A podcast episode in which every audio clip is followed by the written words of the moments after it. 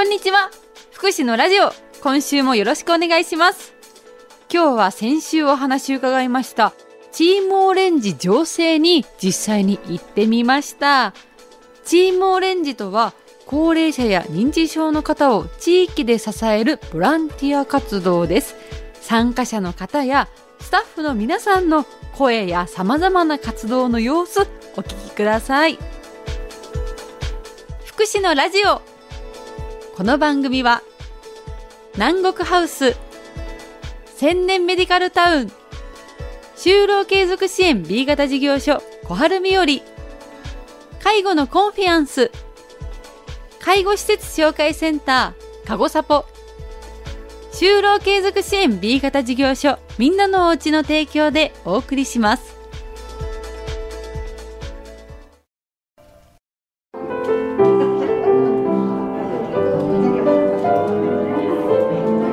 素敵な音色の中皆さんがクリスマスリースを作っています。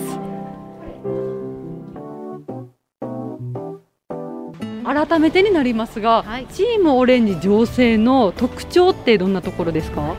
最初から地域の皆さん、まあ、主にここは民生委員さんたちが中心になったメイトさんたちが立ち上げてくださったんですけれども普段のつながり心配だなって思われる方とか気にかけてくださった方も一緒に声をかけ合ってチーム作りをしてきたところになります。まずはじめにお話を伺ったのは参加者のもうすぐ94歳と90歳のおばあちゃんです。今日参加される中で一番最高齢の方は？おはようございまおはようございます。もうね、こんなところに出る年じゃないんだけど、すいいえ93歳、よもう来月、あの、開けたら4になる。4歳で94歳ですかやっぱ隣近所がね、行きましょうち誘ってくいやからね、あの、ボケないようにね、出てくるわけ。素敵じゃないですかクリスマスリースもなかなか立派でお家で飾ったら賑やかになりそうですねですねうん。すごくね、近所がいいのよ、うちは。みんな家族みたいな考えでよ。かったなって思う時はどんな時ですか？参加してまあ、若い人と一緒にね話をするのが楽しいのよ。およよ、きびっとこやどこやあるの。松ぼっくりを松ぼっくりをどうやってくぐりましょうか？これからもたくさん参加されてくださいねありがとうございます。ねもう90 90歳ですかいやーすごい。8年生まれだもん。そうなんですか。ありがたいこいいですとねうち主人にも13年期も来たけどもうちょっと待っててねって言いながら どうかあったら早く迎えに来て言うんでしょう。そうですね。もうちょっと待ってもうちょっと待ってて。そういう人生、うん、まあありがたいと思って。でできるだけこういう若い人たちに触れ合ってね生きようと思って。だったりで悩んでる方もこういったところにいらっしゃったら元気をもらえますしいろんな話できそうですね。ですもんみいいお友達ができますもん。いやですよね。しかももう高齢者だからってなんかが若い人たちと接触できるだけでもいいですよね。大事なことですね。そうそう皆さん見てるとすごく楽しそうです、うん楽しいです。ね長生きしてこれからも参加されてください。ですよね。ありがとうございます。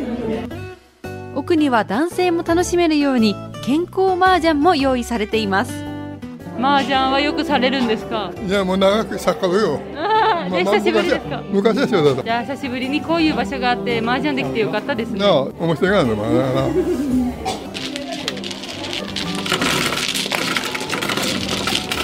まだまだ内容は盛りだくさん。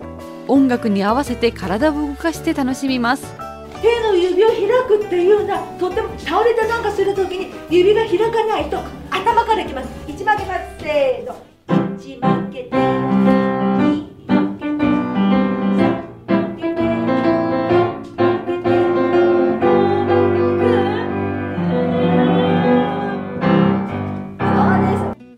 また楽しんでいるのは参加者だけではありませんこのチームオレンジを支えるスタッフも心から楽しんでまた悲しいことも共有して。力にして。いるそうです自分の体調も壊したりしてあれだったんですけど、まあ、お誘いを受けて今日で2回目なんですけど、まあ、楽しく和気あいあいとやっり自分自身が楽しくないと周りも楽しくできませんしそういう意味で、まあ、地域のあのお隣近所の方にもちょっと声かけしたりとか小さいことから始まるんですけどそれもやっぱりやっぱこうしてご自身がその病気をされてっていうお話だったりっていうのもきっと聞いてる方からも聞いてる方も頑張ろうだったりとかあとは気をつけないとなだったり必ず学びになると思うんですよね。まあ自分でもあの人事じゃないなって思ってる矢先に1月5日に手首を骨折して5月は大腸がんの手術をしたりとかして、まあ、今年は普通に言えば運が悪い年だったって思うかもしれないけどその分を家族の役を全部自分が引き受けたんだと思って、まあ、そういう暮らしをしていかないと結局それでもあーってもうあの下に落ちていったらなかなか這い上がれないですよね。最後に実行委員長の山下さんチームオレンジ情勢の将来どうなってほしいですか？あのまだ9月からなので始まったばっかりなんですけれども地域の小さい子どもさんとか地域の方も一緒になって認知症になっても、まあ、自分が認知症になってもこの地域で住んでいきたいなって思えるようなそういう活動ができたらいいなとみんながもう認知症のことについてちょっとこう理解していただくっていうかそういうのができたらいいなと思ってます。今回取材に伺わせていただいて明るいパワーをものすごく感じました。地域の皆さんと作るチームオレンジの活動を通して前向きになることができますね。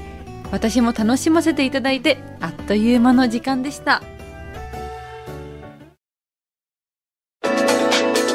ありがとうございました。